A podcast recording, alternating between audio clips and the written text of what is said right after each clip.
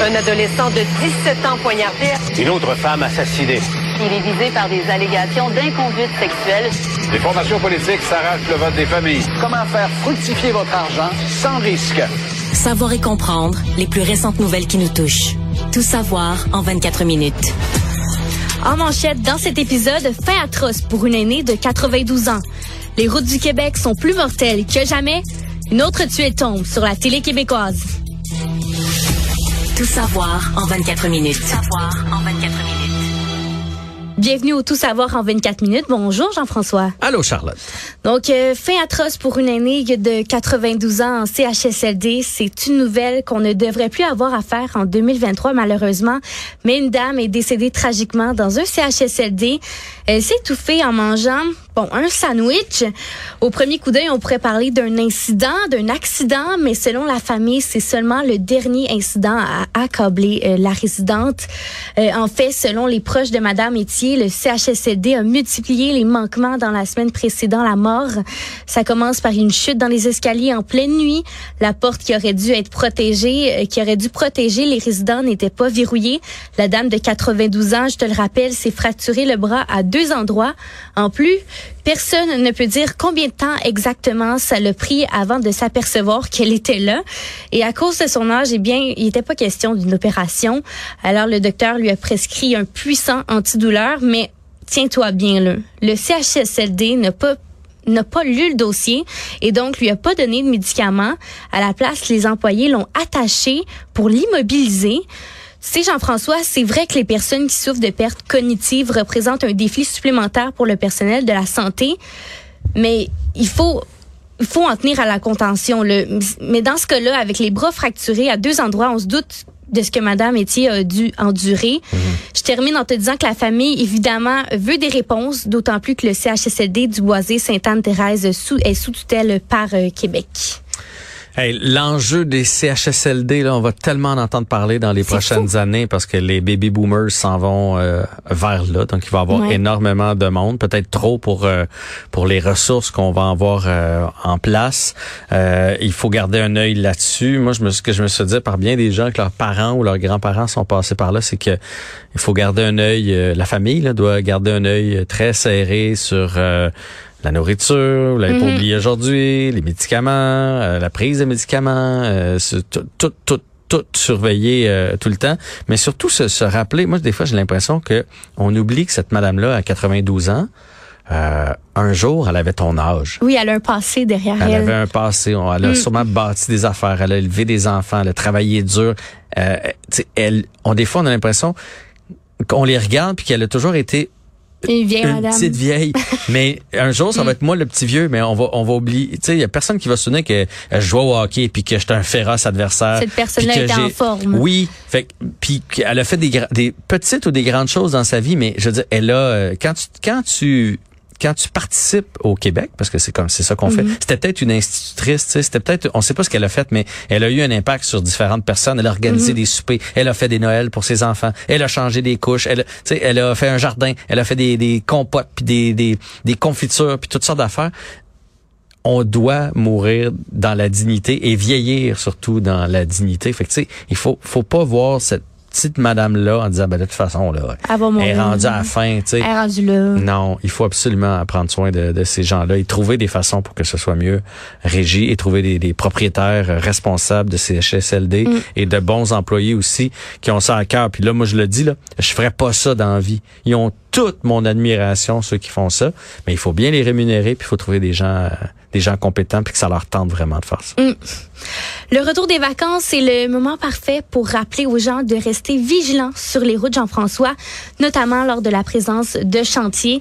C'est ce que souligne le PDG de la CNESST, Manuel Houdard, alors que cinq personnes ont perdu la vie sur les routes du Québec durant le dernier week-end des vacances de la construction. Les chiffres de la CNESST montrent une augmentation de 258 des lésions professionnelles chez les signaleurs routiers en 2022 par rapport à 2017. Selon la commission, la raison principale des accidents sont le comportement imprudent et agressif des automobilistes. Euh, pour te donner une petite idée de l'ampleur de l'augmentation des accidents, 47 travailleurs ont été blessés en 2016.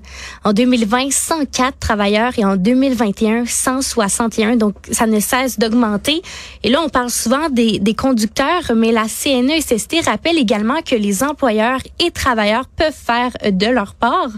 On recommande d'ailleurs aux maîtres d'œuvre de chantier d'éviter l'exposition des travailleurs à la circulation routière et on encourage évidemment les employés à respecter le code de la sécurité routière. Pour ce qui est des accidents survenus lors des vacances de la construction, un blanc complet des accidents mortels survenus durant les deux semaines est prévu ce mardi, mais pour l'instant, on sait que c'est plus d'une vingtaine de personnes qui seraient mortes sur les routes.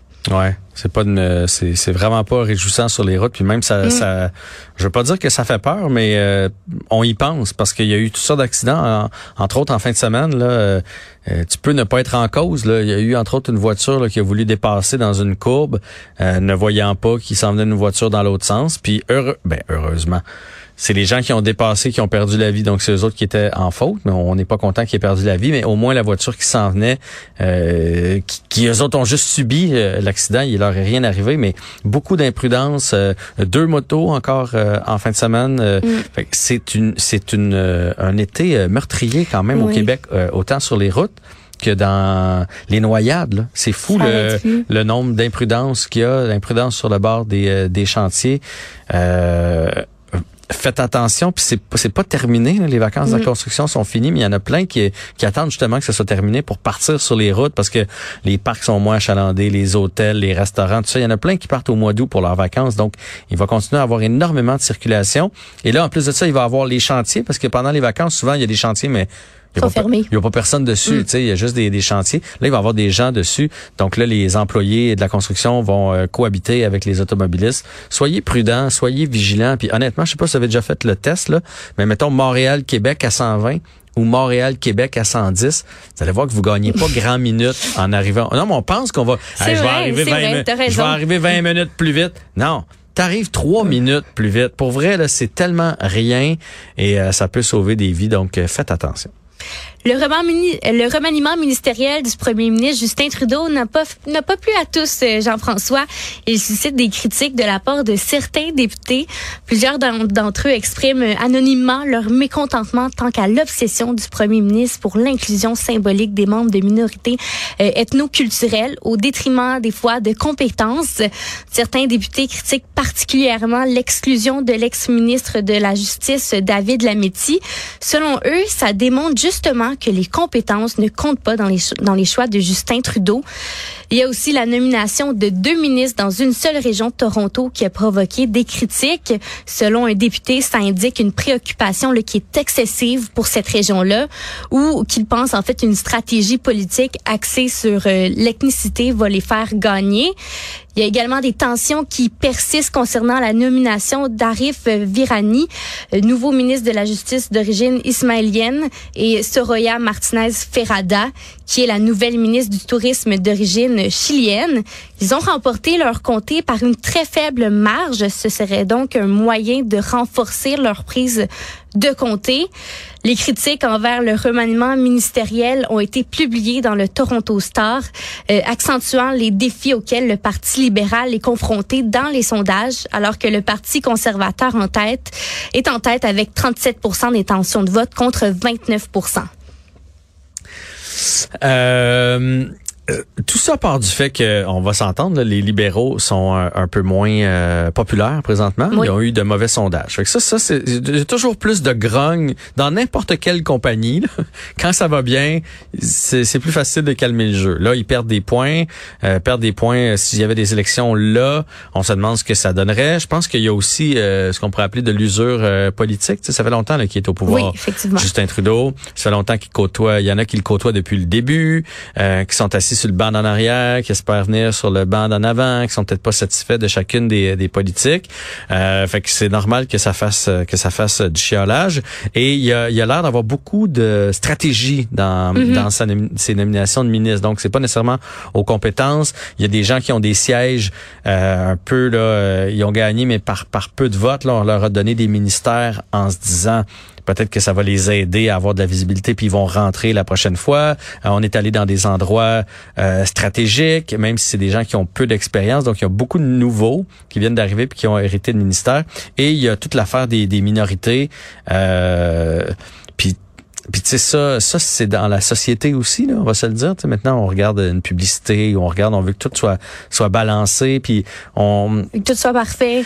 Ouais, mais c'est c'est tendancieux des fois de vouloir se, il faut pas se servir non plus des des, des minorités, en disant je vais mettre cette personne là, comme ça on va aller chercher tout le vote euh, israélien mm. par exemple, ou tu sais ça ça déplaît à, certaines à certaines personnes, mais c'est quelque chose qui se fait quand même euh, un peu partout, donc ça ça va être à suivre, mais il y a de la grogne, il y a un beau défi pour Justin Trudeau mettons, euh, avec euh, la, rentrée qui va se faire dans les prochaines semaines.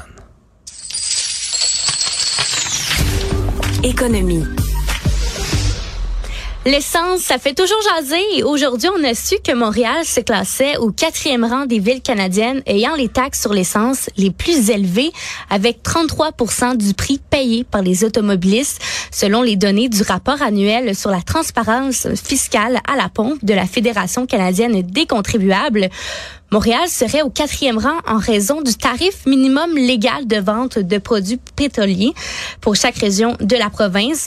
Ce minimum-là augmente non seulement le coût de l'essence pour les automobilistes, mais limite également la compétitivité des stations-service et empêche évidemment l'offre de meilleurs prix. En 2021-2022, il y a 547 mises en demeure qui ont été émises par la Régie de l'énergie à des propriétaires de stations-service vendant en dessous du prix minimum imposé. La FCC suggère que le Québec devrait envisager de réduire la taxe provinciale sur l'essence de la même manière qu'Alberta et de l'Ontario afin d'alléger la charge financière pour les automobilistes.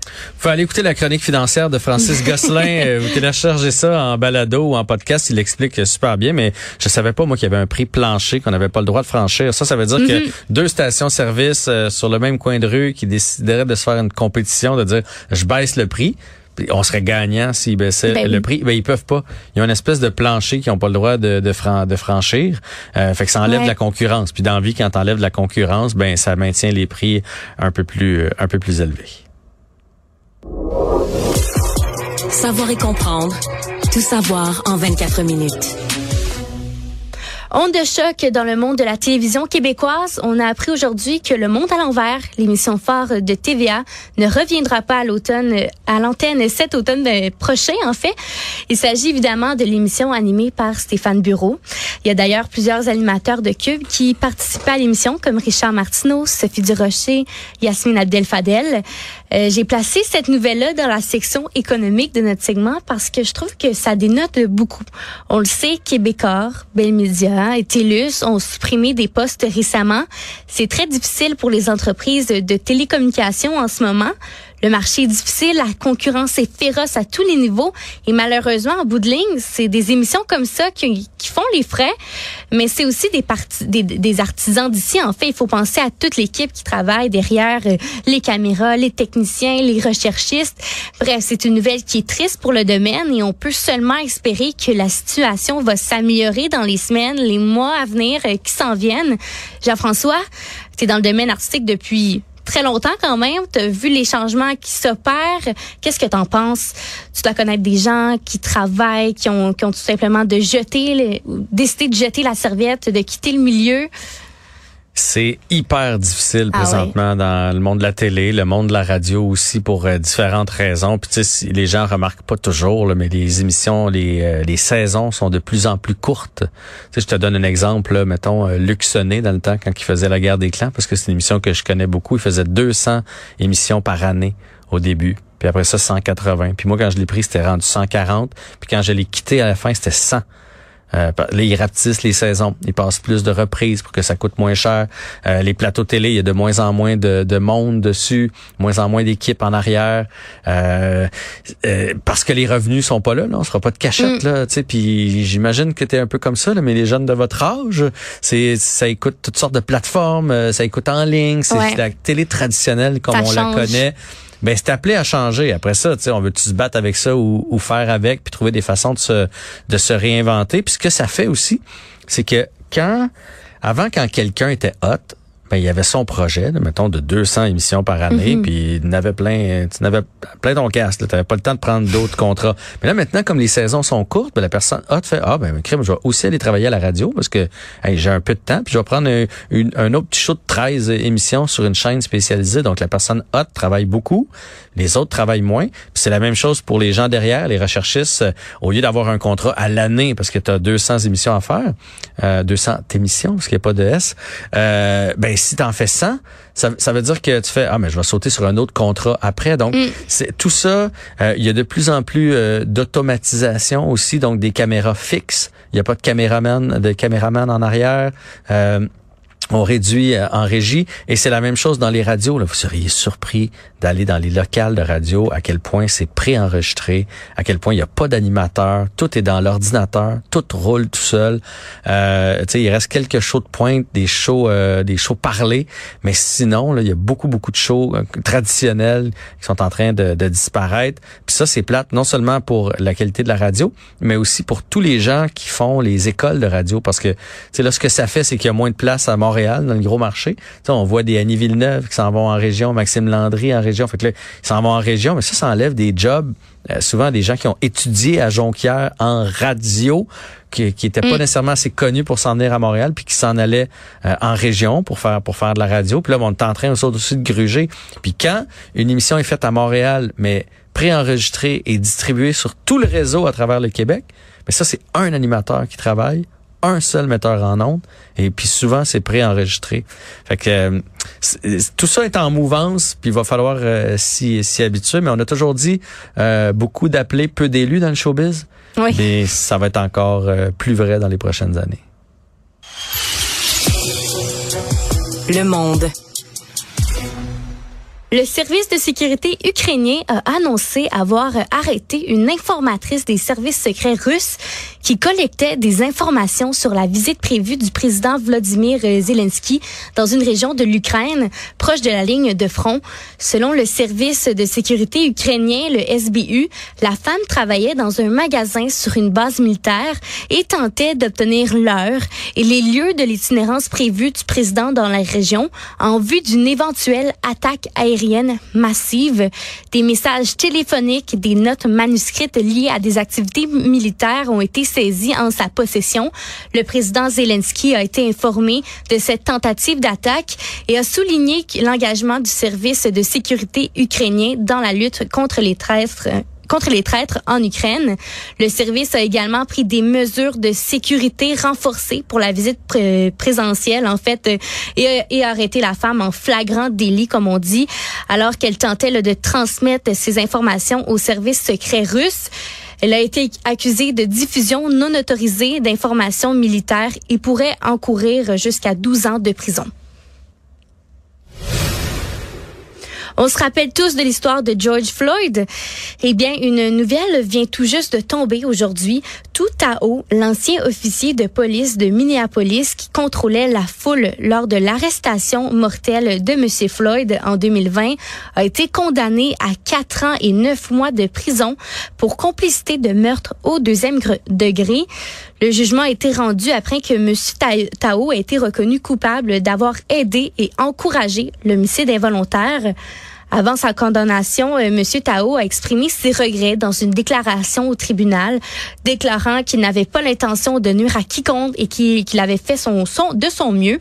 Il a également partagé euh, son voyage spirituel euh, depuis la mort de M. Floyd, prononçant un sermon religieux devant le tribunal. Mais malgré tout, le juge a critiqué le manque de remords et de responsabilité manifesté par M. Tao dans son discours. Le juge a également souligné qu'il avait un rôle d'officier supérieurs expérimentés et aurait pu intervenir pour sauver euh, George Floyd. La condamnation de Tao marque donc la fin d'une série de procès pour les anciens officiers impliqués dans la mort euh, de George Floyd, tous ayant été reconnus coupables de crimes euh, à différents degrés de responsabilité. Hmm. Pour, vrai, ça me touche quand même cette, cette nouvelle-là mm-hmm. parce que c'est c'est quand même pas lui qui l'a fait là. Il, il, était là, euh, lui il avait pas euh, d'intention, euh, mais en même temps, fait quatre, tu penses qu'il va passer les prochains quatre ans et neuf mois en prison Tu sais, c'est c'est. Mais j'ai parlé avec, j'ai des amis policiers, puis ils m'ont dit que c'est c'est un peu ton devoir si tu te rends compte que ton ton ton coéquipier euh, tilt, je vais, dire, je vais dire ça comme ça, ou qui fait qui fait une mauvaise procédure ou qui se contrôle plus ou peu importe, c'est ton devoir d'intervenir. C'est pour ça d'ailleurs que souvent ils vont demander de travailler avec la même personne parce que tu finis par te connaître, tu finis par être capable de dire les choses, de d'aller le chercher puis de pas avoir peur qu'après ça ils s'en prennent à toi ou quelque chose, tu sais, de, de, de, bien se connaître entre entre euh, entre équipiers. Mais c'est c'est ton rôle de le faire, surtout que dans ce cas-là, ça a duré comme longtemps là avec euh, George Floyd. Euh, c'est pas comme mettons quelqu'un qui sort son arme, tu sais, tu peux pas intervenir. C'est il y avait un temps de réaction qui aurait pu arriver. Là après après trois quatre minutes, il aurait pu se dire bon mais là c'est assez, j'interviens. Tu sais, il est en train de faire quelque chose qu'on n'est pas qu'on n'est pas supposé faire. Puis euh, il l'a pas fait, mais il en paye le prix. Euh, le prix cher. Bon, vous allez dire que George Floyd aussi a payé le prix cher. Oui. Effectivement, tout ça, tout ça est très malheureux. Jean-François, je veux terminer par une nouvelle un peu champ gauche, comme on dit. Tu le sais certainement, les dernières années n'ont pas été faciles pour euh, Marie-Pierre Morin. Entre les accusations d'agression et de harcèlement, l'animatrice a perdu plusieurs contrats, mais elle a encore plus perdu, euh, elle a perdu son public.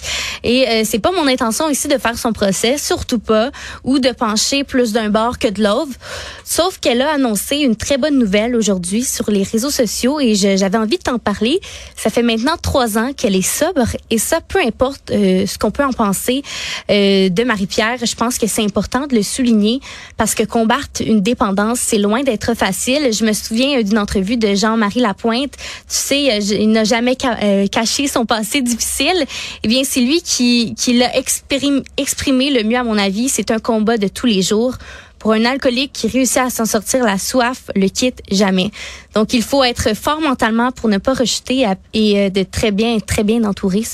Alors, euh, trois ans pour Marie-Pierre Morin, je pense que ça mérite d'être souligné aujourd'hui. Ben, pour Marie-Pierre Morin ou toute autre personne qui euh, combat l'alcoolisme, il y en a que ça fait cinq ans, dix ans, quinze ans, un an, six mois, peu importe. Là, euh, c'est pas facile parce que la société nous amène à consommer. tu sais, tu reçois des gens à souper, on, il y a toujours une petite bouteille de vin, une petite bière, on va dans un événement. Tu sais, la tentation, elle est grande les gens autour de toi de juste dire ah je vais prendre un verre puis je vais je vais être correct mais il faut pas il faut pas retomber là-dedans alors tant mieux pour Marie-Pierre Morin moi moi j'ai toujours trouvé qu'elle payait le, le le prix cher pour ce qui mm-hmm. était arrivé. Euh, toi, tu dis qu'elle a perdu son public. Moi, je suis pas certain. Je pense que le public est encore là. Euh, peut-être plus euh, perdu ses, ses, contrats et la confiance du, du, milieu, mais je trouve ça un peu cher pour pour ce qu'elle a fait. Mais si au moins ça lui a permis de faire une introspection et de de corriger des traits de, de, caractère et de se sortir de ce, ce cercle-là, puis d'être heureuse maintenant avec euh, avec son mari, avec son enfant et tout et tout, ben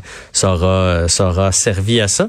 Mais euh, moi, je suis de ceux qui espèrent qu'un jour on va lui refaire une, une petite place parce que parce que dans le showbiz, parce qu'elle est bonne, Marie-Pierre Morin, elle a une naïveté, un, une saveur qu'on retrouve pas nécessairement euh, ailleurs. Puis, tu sais, quand on regarde ce qu'elle a fait là je veux dire, euh, c'est rien qui est pas pardonnable, on s'entend? Mm. Fait que euh, bravo Marie-Pierre et en espérant euh, te revoir bientôt. Charlotte, c'était ton premier tout savoir en 24 minutes.